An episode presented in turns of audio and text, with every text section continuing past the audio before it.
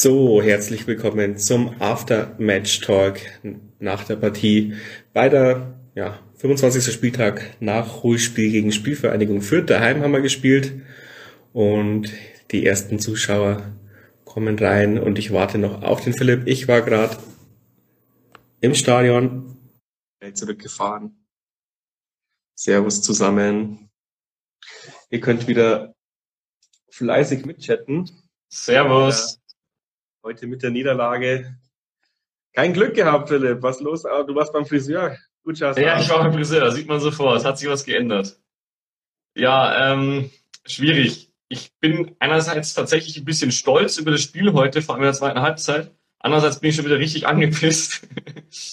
ähm, ganz schwierig irgendwie das jetzt in Worte zu fassen, weil ich finde, wir haben eigentlich das richtig gut gemacht in der zweiten Halbzeit, haben für unsere Verhältnisse teilweise sogar richtig guten Fußball gespielt, auch schon in der ersten Halbzeit nach vorne, aber halt dann vorm 16er irgendwie immer einen Rückwärtsgang eingelegt. Ich weiß nicht genau warum, aber bis zum 16 hat es immer gepasst und danach kam dann der Blinker nach links oder nach rechts und dann wurde wieder die Seite gewechselt oder wird nach hinten gespielt und dann ins Zeiten aus oder ins Tor aus. Hast du dich wahrscheinlich auch wieder geärgert. Nicht so schlimm wie sonst, aber was mich eher verwundert hat, war, dass wir bis zum 2-0 irgendwie komplett die Konzentration äh, verloren haben. Die Körperspannung hat nicht, ja, hat nicht so, war nicht da. Also man hat schon gemerkt, okay, da haben zwei Wochen gefehlt und dann führt es ein guter Gegner und äh, dann fällt aus dem Nichts äh, sehr gutes Tor von Jan George, aber eigentlich war die Situation äh, Dusel, weil der irgendwie zu ihm hinspringt. Und dann ist die Körpersprache komplett anders und wir spielen ein völlig neues Game und ja. äh, könnten da auch locker gewinnen. Natürlich haben die Fürther dann auch äh, ihrer Qualität entsprechend nochmal diese Chancen, wo sie allein aufs Tor zu rennen und selber verdödeln. Aber ja, wenn wir so aufgetreten hätten von Anfang an, äh, wäre da auch ein Sieg drin gewesen. Und im Endeffekt ist man jetzt enttäuscht, ähm, dass wir kein Unentschieden da erkämpft haben. Aber unterm Strich war schon verdiente Niederlage. Führt es halt in der Situation gerade viel besser als wir. Ähm, man sieht auch die viel reifere Spielanlage, aber als Fürth-Fan hätte ich mich völlig aufgeregt, dass ich nach ja. einem 2-1 das Spiel einstelle. Äh, mit der Qualität muss ich aufs 3-1 gehen und ich habe gehofft und gebetet, dass wir äh, das dann bestrafen und hätten wir ja vielleicht sogar auch fast der Magrides-Schuss, hammergeil. Ähm, ja. Sowas muss halt da mal rein und ja, passierte aber nicht. Was das mich auch so geärgert hat, war, also dass wir noch eine halbe Minute zu spielen haben der Ball landet im 16er und da ist kein Spieler von uns. Das darf nicht passieren. Ja, da müssen alle da vorne drin sein äh, bis zur letzten Sekunde und noch fighten wie gegen Nürnberg oder äh, gegen Darmstadt. Ja, also was ich auch äh, so gesehen habe, war wirklich, Fürth ist einfach eine Riesenmannschaft. Das habe ich in der Hinrunde schon gesagt. Die spielen richtig guten Fußball. Und ich finde es absolut unverständlich. Ich, mir würde das als Fürth-Fan richtig ankotzen, wie du gesagt hast, äh, dass die nach der 70. Minute komplett aufhören zu spielen und nur noch so richtig dreckig auf äh, über die Zeit retten spielen, obwohl die davor ja auch den besseren Fußball gespielt haben. Ich meine, wir haben unsere Spielsituation uns erarbeitet, aber Fürth hat grundsätzlich schon immer gezeigt, dass die die qualitativ besseren Spieler haben. Aber ich muss jetzt mal gleich hier äh, Onki-Motiv ein bisschen widersprechen in den Kommentaren. Ich finde, es wäre kein Riesenglück gewesen am Ende äh, ein Remis, weil eben Fürth selber schuld ist, wenn die aufhören zu spielen, dass da nochmal so ein Ball reinfliegt. Die haben uns ja dem komplettes Spiel überlassen in den letzten Minuten. Also ja, für mich wäre das am Ende sogar verdient gewesen, der Punkt, auch wenn die Statistiken was anderes sagen, wenn die aufhören zu spielen. Ja, ich kann verstehen, woher, woher seine Einschätzung kommt, aber ähm, natürlich waren die deutlich besser als wir. Aber wie du schon sagst, im Fußball wird es oft bestraft und wir hätten es bestrafen können. Und es gab schon ja. fünf bis zehn Minuten, wo wir dann mal wieder eine Druckphase hatten, so zwischen der, ich habe nicht auf die Uhr geguckt, 70. und 80. oder sowas. Ähm, ja, dann murmelt man halt mal wieder einen rein und dann steht es 2-2 und dann will ich Fürth mal sehen, wie sie dann ähm, das noch jetzt gewinnen wollen mit der Einstellung. Ja, und, Jan Schorsch hatte auch noch einen richtig guten Volley zum 2-2, den er nicht gemacht hat. Den ersten hat er gemacht, die erste Chance, die er bekommen hat.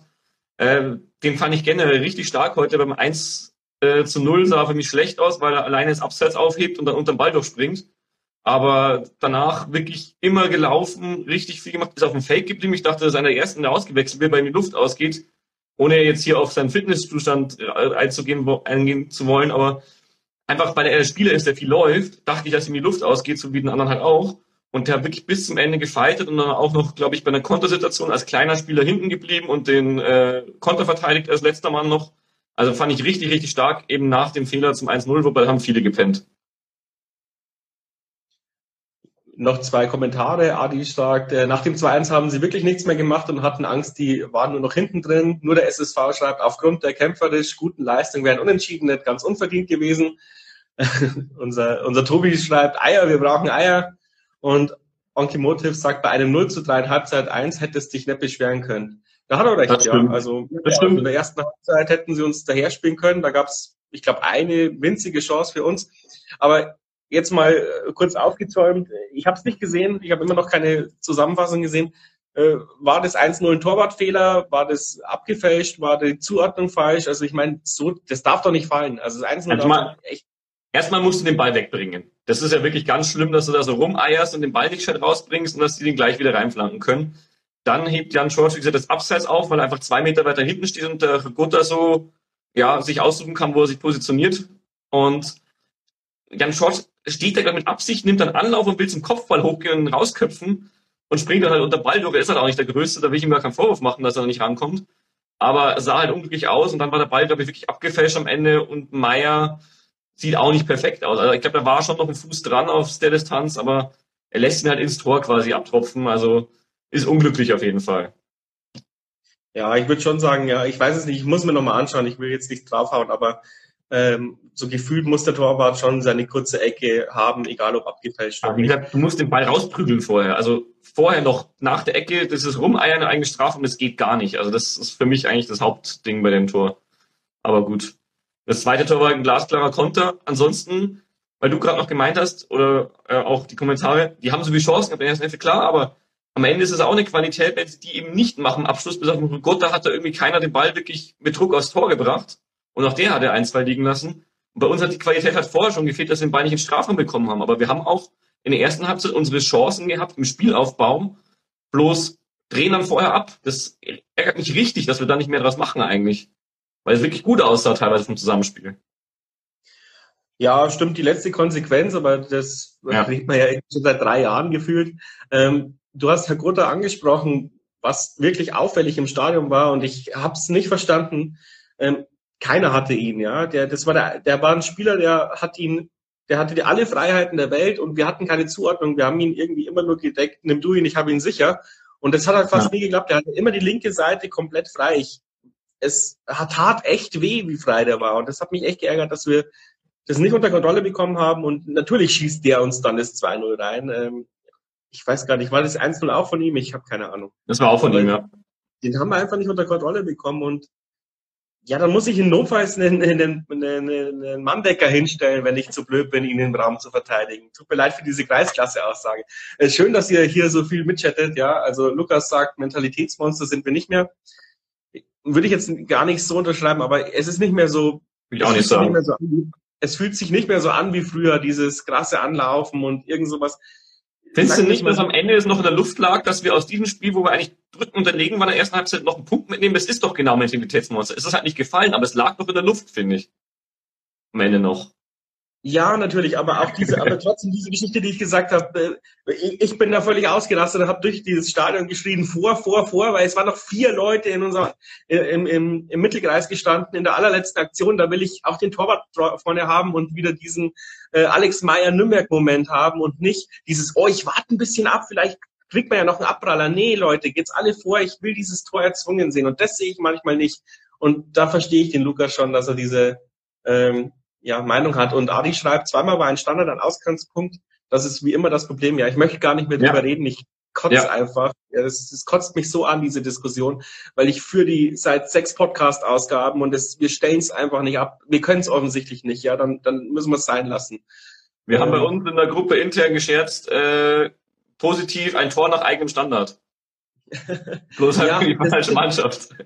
Und ich habe noch groß, ich habe noch groß äh, äh, angekündigt, jetzt kommt der Momentum Change, wir schießen jetzt das Eckballtor mit der ersten Ecke und so.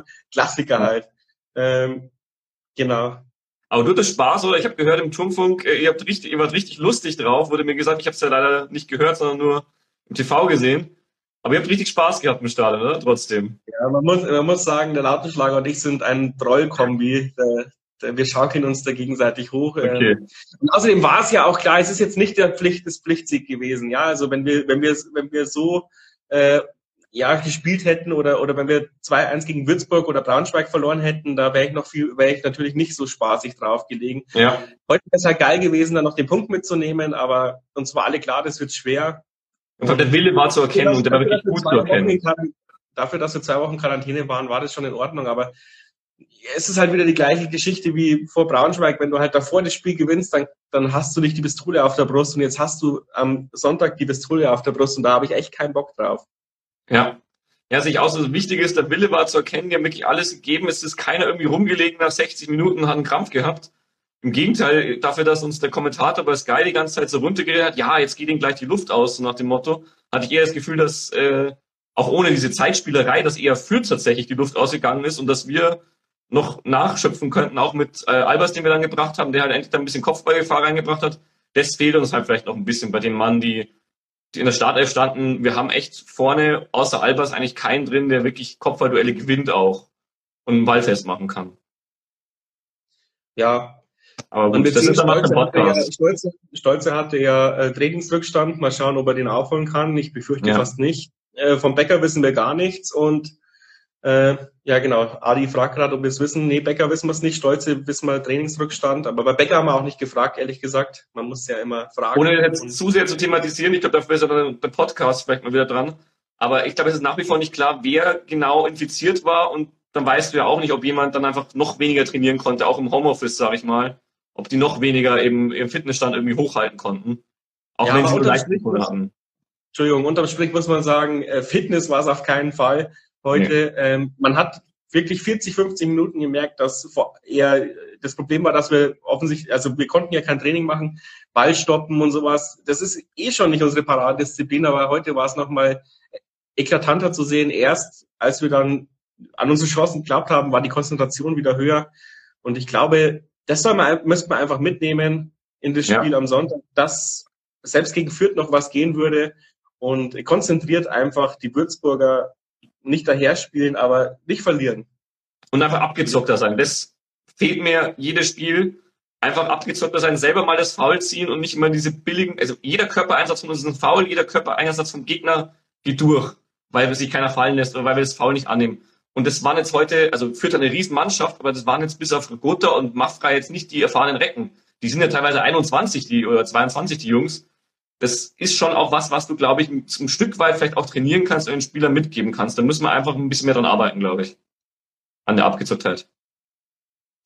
Ja, noch ein paar Kommentare. Tobi stimmt mir zu. Danke. Ähm, JZ Architekturkommunikation. Ähm, wären Fans im Stadion gewesen, wäre das Ding noch gefallen. Ja, kann man natürlich immer sagen. Ich, hoffe, ich würde sagen auch, aber ähm, ich habe äh, auch versucht reinzuschreien ohne Ende und die Mannschaft hat trotzdem nicht auf mich gehört. Also würde ich jetzt die These nicht unbedingt hundertprozentig unterschreiben, sondern nur zu 90 Prozent. Und ja, Johannes NE schreibt noch, da fehlt einfach der Grütte. Ja, ja, es fehlt auf jeden Fall jemand, der da vorne Rabauts macht, ob das jetzt Grüttner ist oder. Kannst du auch anders sagen, wir haben keinen Regutter. das ist klar, wir haben keinen Unterschied zu Wenn wir uns gut zu Gesicht stehen, dann, dann müssten wir auch nicht über Abstieg reden, würde ich mal sagen, ja. wenn wir so einen Spieler hätten. Aber da müssen wir noch ein bisschen ähm, Geld in den Topf werfen. Vielleicht kauft ihr ja eine Million Sitze im virtuellen Jahnstadion und wir können uns nächstes Jahr so einen leisten. Ähm, das war's für heute. Schade, dass wir keine drei Punkte mit, äh, kein Punkt da behalten haben, keine drei Punkte, kein ein Punkt.